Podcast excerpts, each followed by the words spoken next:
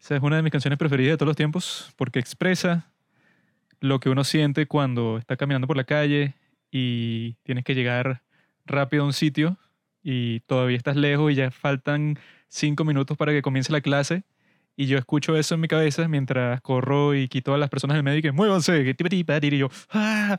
Estoy sudando, huelo mal, no me he bañado en cinco días, veo a la chica que me gusta y la tropiezo, la tiro al suelo y se le caen todos los libros y los recogemos y nos miramos a los ojos y nos enamoramos.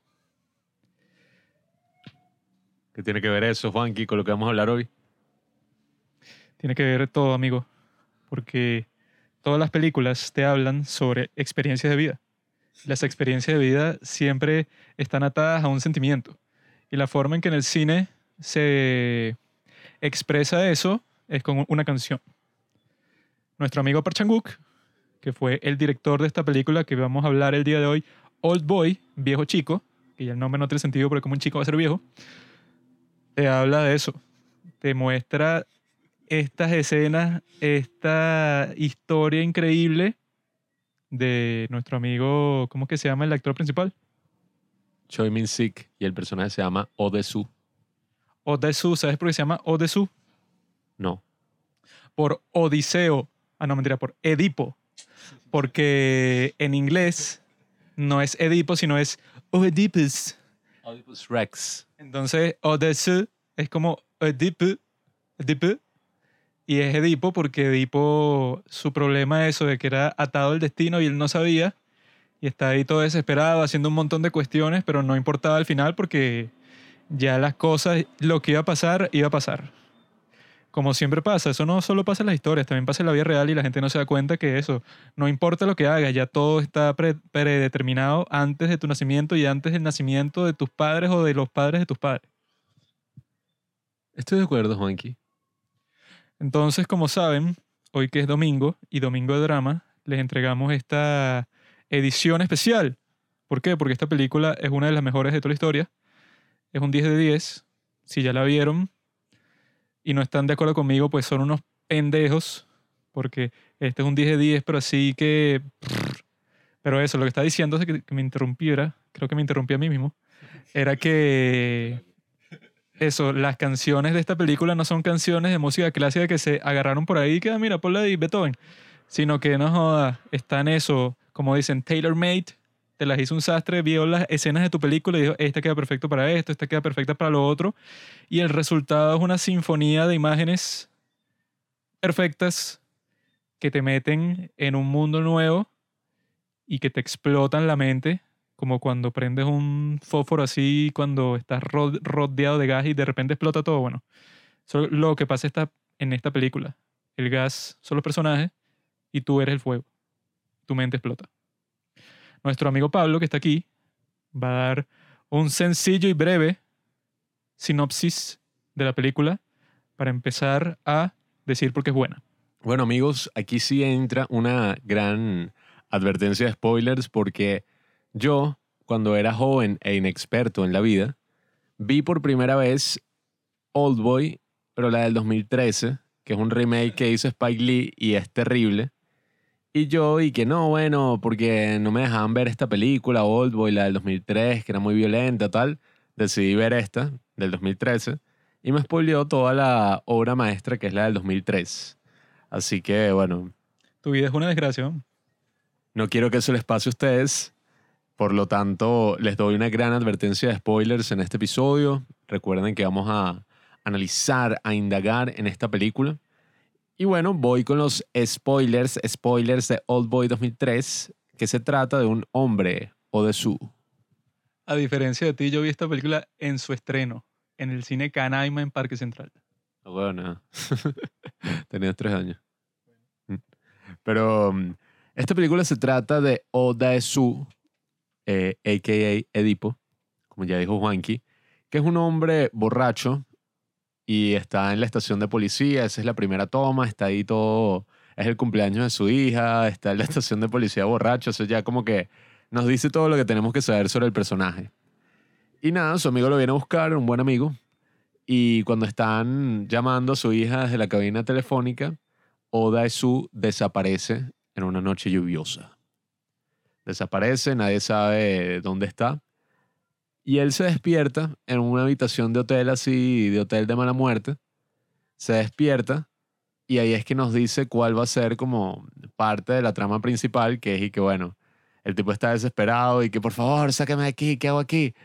Y ahí es que el tipo dice como que si hubiera sabido que estaría ahí 15 años, no sé cómo habría tomado la noticia.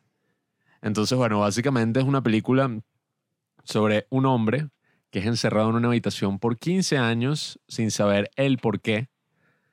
Y lo sacan abruptamente de esa habitación después de 15 años para decirle que tiene 5 días para descubrir cuál fue la razón por la que fue encerrado en esa habitación.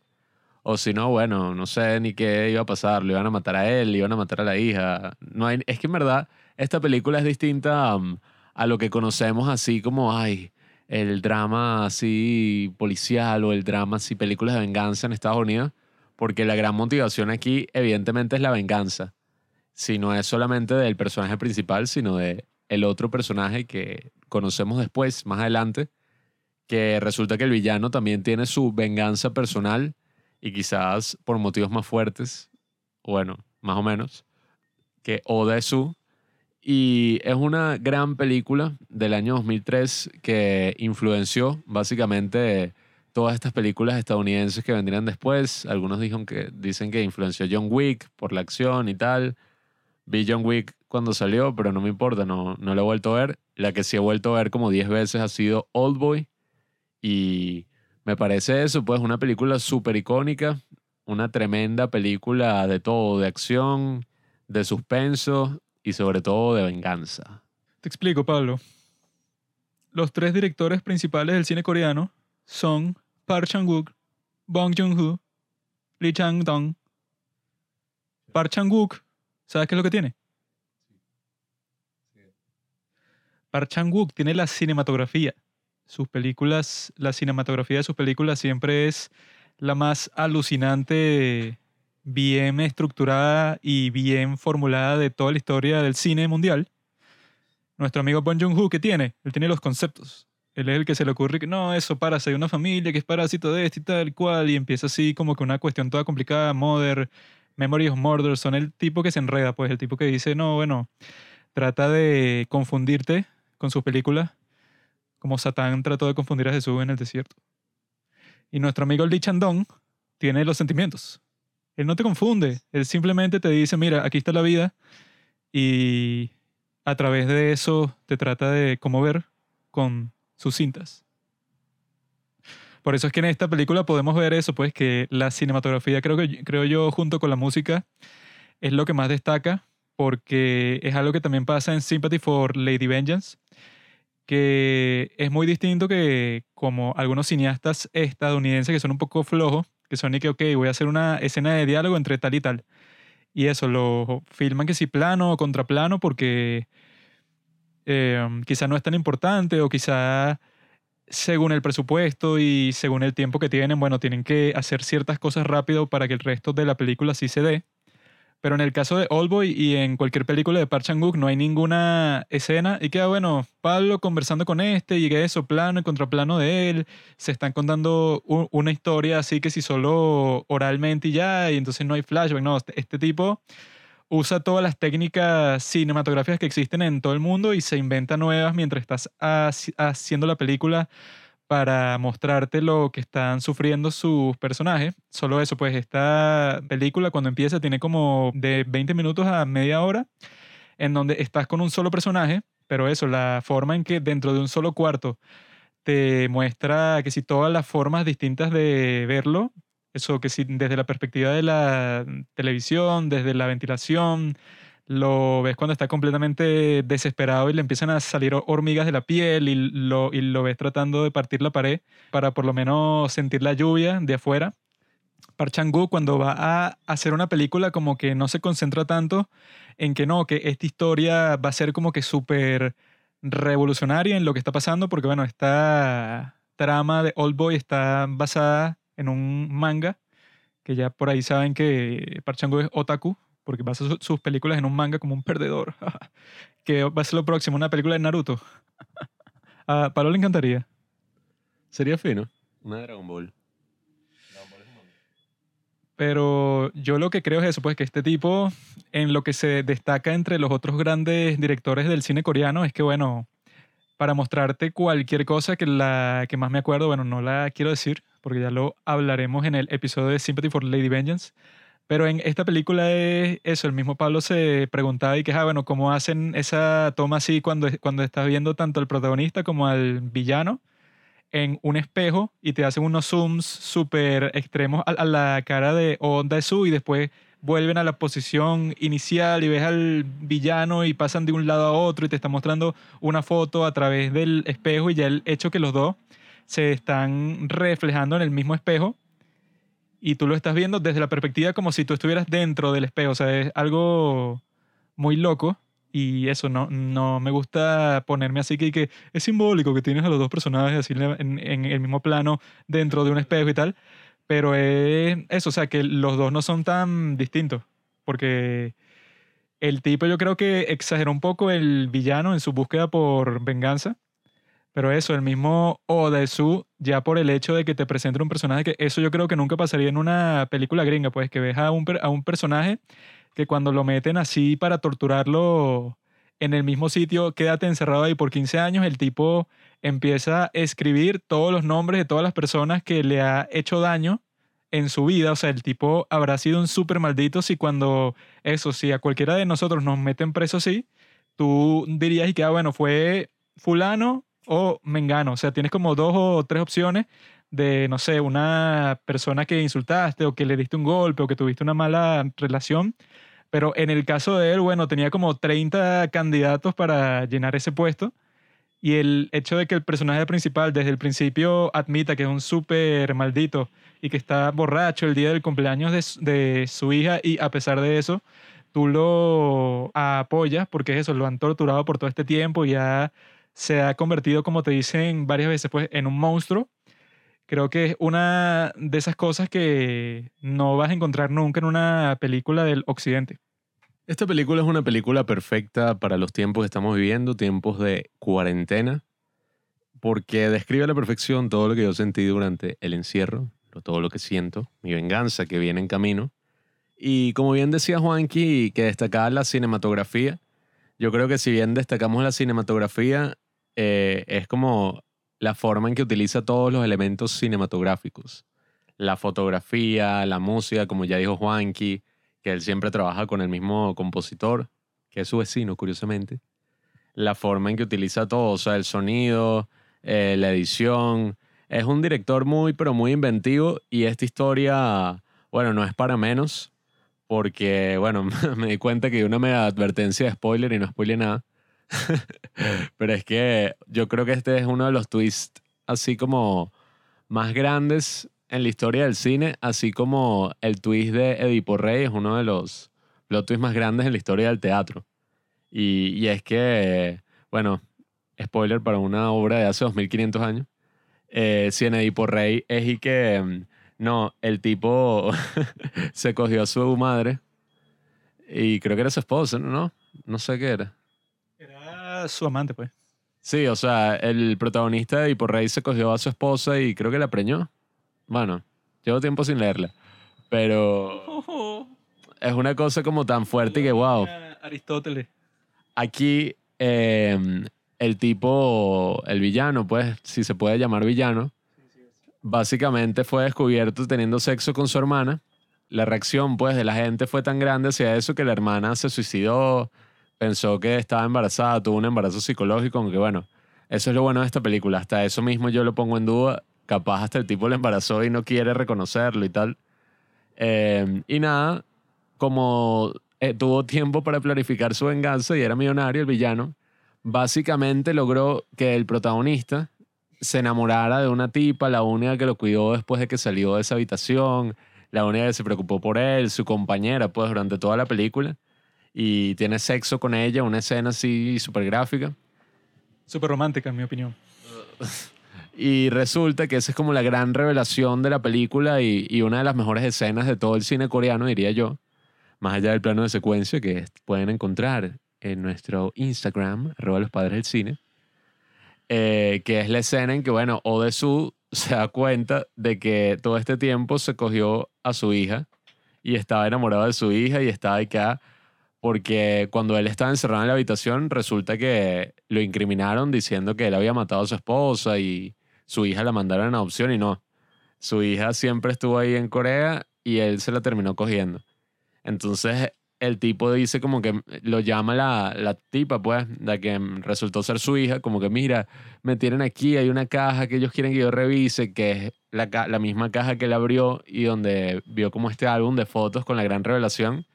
Y ahí hay una de las mejores escenas también de actuación, yo creo que, que he visto en mi vida, que es este actor Choi Min-sik, muy talentoso, desesperado completamente, que pidiéndole al tipo este que, que, por favor no le revele a su hija de que él se la cogió, o sea, de que, de que su papá, de que él en verdad es su papá y se arrastra, hace como perro, eh, dice que lo va a matar, después le pide perdón, después va hasta los extremos de cortarse la lengua con una tijera.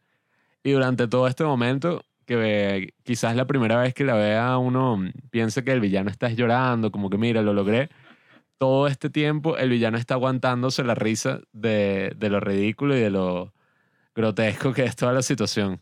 Así serías tú, que siempre te estás riendo. Esa situación yo se la voy a hacer a Juanqui para que pague por todos sus crímenes en el podcast. Pero, o sea, es que sí, uno de los plot twists más grandes, así yo creo que en la historia del cine, y el final de la película, incluso, o sea, después de toda esa venganza que realiza el villano, eh, que le dice como, mira, tengo un interruptor, un marcapasos, que si lo presiones me muero, entonces por eso es que el bicho nunca lo mató, pues, desde un principio. Y el tipo le tira el interruptor cuando se está yendo, y el tipo este su sin lengua, todo loco así, lleno de sangre, le da el interruptor, y resulta que el interruptor era simplemente para activar un estéreo así que sonaba él cogiéndose a su hija. Entonces es una vaina y el tipo de eso se va riéndose, el villano, y cuando va en el ascensor recordando todo esto que le pasó con su hermana, que él se la cogía y se suicidó y tal, el tipo se suicida en el ascensor. Entonces es como que una situación súper loca, súper movida. Incluso al final es como un final medio abierto porque es que, bueno, el tipo habla con una tipa que, que hipnotiza, que le hipnotizó al principio, y le pide que por favor le dé una segunda oportunidad de olvidar todo, tal, que es como la frase que se dice al principio y al final de la película, que es que, aunque yo sea una bestia, eh, merece, no, ¿cómo es? Algo así, ¿no? Hasta una bestia merece vivir. Sí, que hasta yo que soy una bestia inmunda no tengo derecho a vivir. Ajá, sí. O sea, entonces... lo dice el maldito miserable del principio que se quiere suicidar. Entonces le dice como que eso y ahí es cuando el tipo, por así decirlo, renuncia a esa parte de él que es un monstruo que se tuvo que convertir en un monstruo, quizás ya antes era un poco así, pero bueno, se tuvo que convertir en un monstruo para matar a un pocotón de gente. Y, y como que se supone que vive feliz con su hija. o sea, que se aman, pues. Y es una cosa, pero tan, tan jodida que yo creo que hasta en el mismo. O sea, tú ves el remake de Estados Unidos y lo tratan como de ablandar, pues tratan de hacer una vaina así más como que no, pero es que al otro tipo el papá se lo cogía y entonces él le gustaba. Una vaina sin sentido, pero aquí es como perfecto y además como eh, Park Chan-wook utiliza todos los elementos cinematográficos, esta es una de esas películas que tú puedes ver 10, 15 veces y nunca te vas a aburrir. O sea, yo creo que no tiene ni una escena donde tú digas, ay, qué ladilla. Bueno, tiene un poco de cuestiones así tipo Scott Pilgrim, que es que, bueno, para pasar de escena y escena no es que hace un corte así de un ambiente a otro completamente distinto sin tratar de hacer ninguna transición, sino que hace unas transiciones que tú te quedas y que, what? O sea, que estás viendo que si la cara de la hija del protagonista y de repente la cámara como que sube un poco y está viniendo un tren de metro desde la esquina del plano y ya está pasando cuando están en el metro, que sigue, what? O sea, un pocotón de cosas así que pasan porque hace que la película sea súper dinámica, que siempre vas de un sitio a otro sin que se vea forzado. Pues que, ah, bueno, estás, no sé, en el apartamento de esta persona, corte, estás en el colegio del otro tipo, están haciendo una investigación. No, o sea, siempre que vas de un sitio a otro, hay como que un hilo de imágenes que te llevan ahí, pero eso de una forma súper creativa. Y eso es lo que yo creo que hace especial las películas de este tipo comparadas con las de los demás, porque tanto las de Bong Joon-ho como las de Lee Chan-dong, pues que son los dos tipos que también se destacan en el cine coreano, obviamente que también son muy buenas, pero no se enfocan tanto en este aspecto, sino que bueno, el, el mismo Bong Joon-ho, que si en Parasite eso tiene como que otro enfoque a su propia cinematografía, que también está muy interesante, pero el de Park Chan-wook yo creo que es totalmente único, porque eso, pues, o sea, son técnicas que tú no ves en ningún otro sitio, que no sea eso, que si lo, lo ¿cómo que se llama? El que hizo la de los sueños y tal.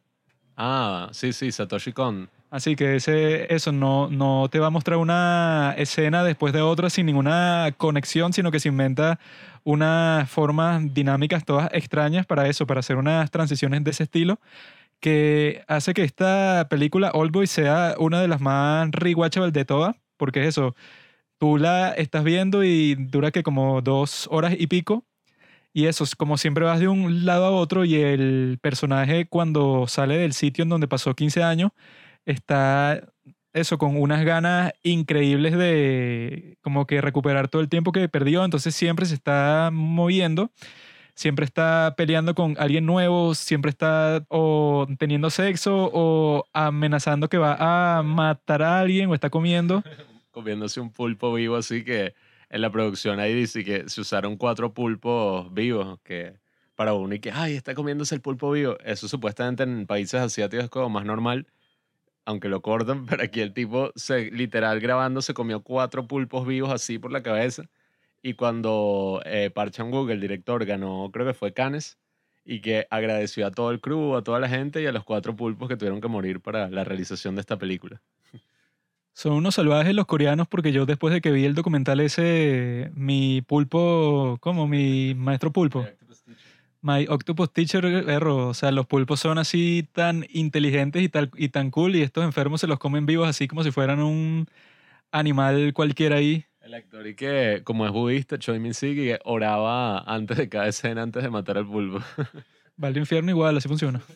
Pero eso, pues, yo creo que esta película es un clásico de los clásicos y es una de las más mainstream del cine coreano. Por eso les estamos hablando primero para los normies de la audiencia.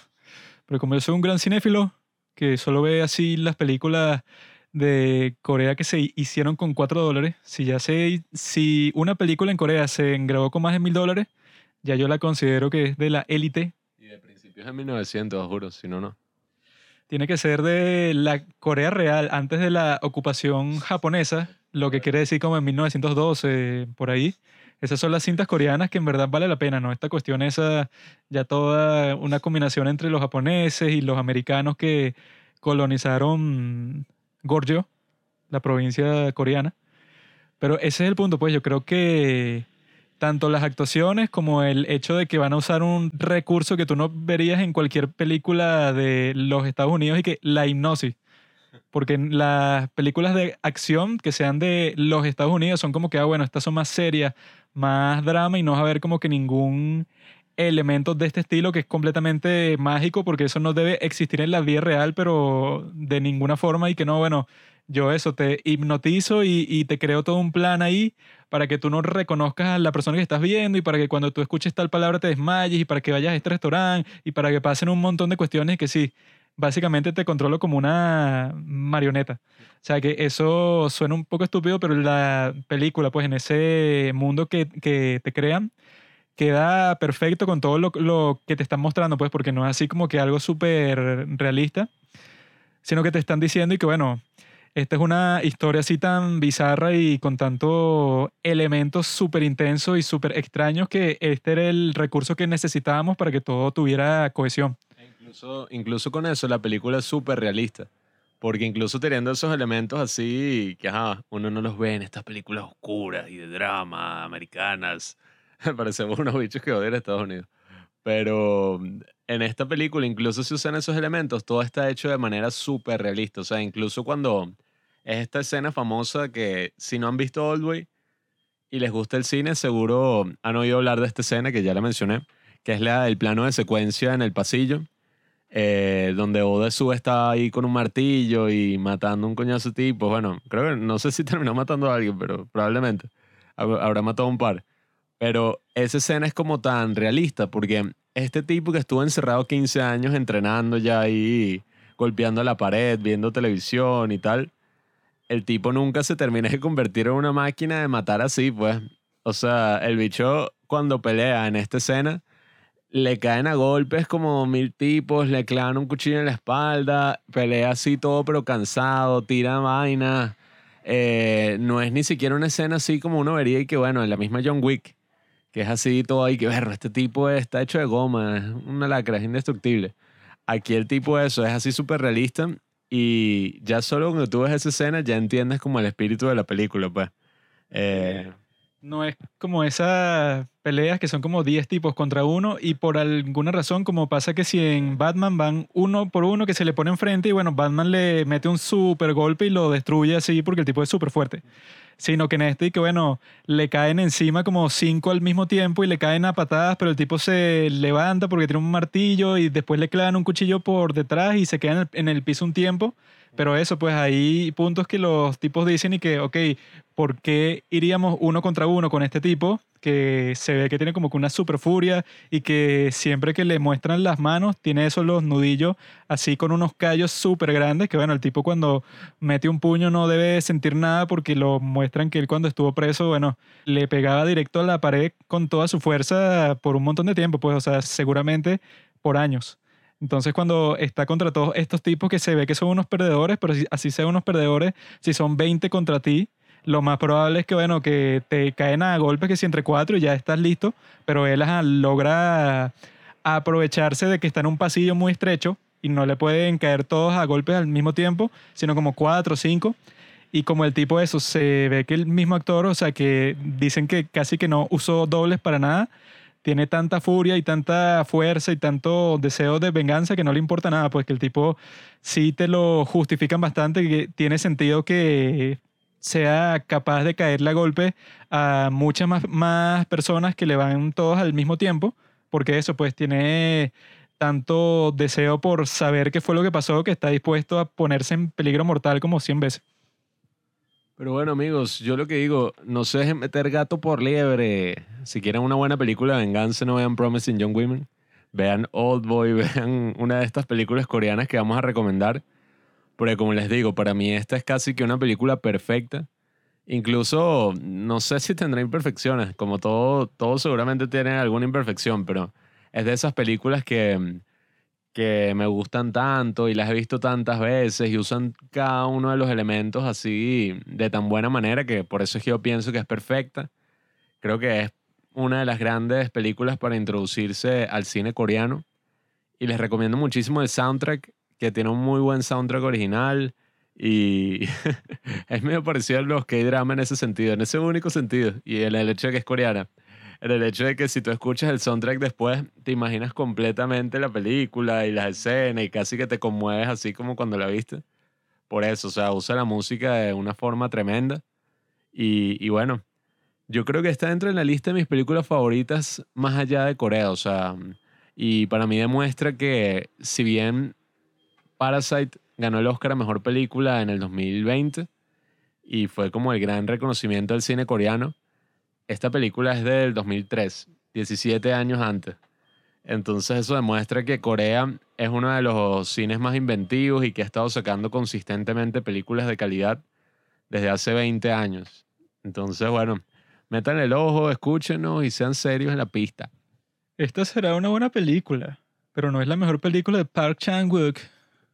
No, bueno, ya hablaremos, ya llegaremos ahí. ¿Cuál es, ah? amiguito? A ver si sabes. The Handmaiden. No, no es de Handmaiden, no, tampoco. No, no, así es. Les explico, amigos. De Handmaiden. Sádico. Les, les explico, amigos. Este Park Chan-wook tiene lo que él llama la trilogía de la venganza, que empieza con la más nula, que es Sympathy for Mr. Vengeance, que también es buena, pero meh. comparada con las demás no es la gran cosa. Luego viene esta Old Boy y termina con Sympathy for Lady Vengeance, que esa también la vamos a comentar en el futuro. Y lo que yo pienso es que Old Boy es la más icónica, Porque bueno, e- eso por el soundtrack y porque fue como que la primera que en realidad sí la vieron en todas partes. O sea que creo que para la mayoría de personas que escuchen esto, es, esa probablemente fue la primera película coreana que vieron. Porque eso, en mi país la vendían en todos los puesticos de películas piratas. La tenía todo el mundo, pues. Pero en realidad la mejor de todas es Sympathy for Lady Vengeance en todo sentido. Pues el soundtrack también es buenísimo, las actuaciones, la forma en que se Eh, cuenta. Yo creo que la comparación ahí es como, si vemos a Fellini, la Dolce Vita es como esto, pues, Oldboy. La más reconocida, la más icónica, es buenísima y tal. Eh, Sympathy for Lady Vengeance es más como ocho y medio de Fellini, pues. Una película superior, eh, pero que yo creo que es también igual súper reconocida, pero no es tan icónica como la otra. Es que esta, como él dijo, es una película perfecta y tal, y es la más icónica de todas, es la que está en la mente de todo el mundo cuando escuchan eso de cine coreano. Pero si ves Sympathy for Lady Vengeance, después de ver esta, quedas y que, ok, las dos son buenísimas, pero creo que en tema de todo, pues de narrativa, de cinematografía, de la, la película en general, Sympathy for Lady Vengeance yo creo que es superior, porque es eso, pues la historia de Oldboy es como que muy particular, así como que un tipo que encierran 15 años, o sea, algo que no es que te identificaste con este personaje y tal, no, mm, eso no existe en esta película porque es más como que fantasiosa, eso, combinada con aspectos súper realistas. Pero en Sympathy for Lady Vengeance, bueno, es más cuestión de que interactúan todos estos personajes y el personaje principal es en cierto punto una víctima que se convierte en monstruo, como te lo tratan de poner en Allboy, pero al parecer en Allboy el tipo ya era un monstruo antes, al parecer. Entonces, bueno, eso es lo que quería recalcar, para que no crean que estamos hablando ya de lo mejor de Corea y que ya si vieron, por ejemplo, eso, no sé, que si Allboy, Parasite y Train to Busan, pues ya vieron todas las mejores películas de Corea sino que hay muchas que siguen escondidas en las sombras y por eso es que tienen que seguir escuchando esta sección del podcast para descubrir cuáles son esas. Estamos en la punta del iceberg, compañeros. Todavía queda muchísimo recorrido. Así que bueno, nos despedimos. Gracias por escucharnos y nos vemos el domingo. Gracias por escuchar Los Padres del Cine. Síguenos en Instagram en arroba los padres del cine para enterarte de los nuevos capítulos que iremos publicando. Si nos escuchas por Apple Podcast, déjanos una reseña. Si no, disfruta escuchándonos en todas las aplicaciones por las que puedas descargar podcast.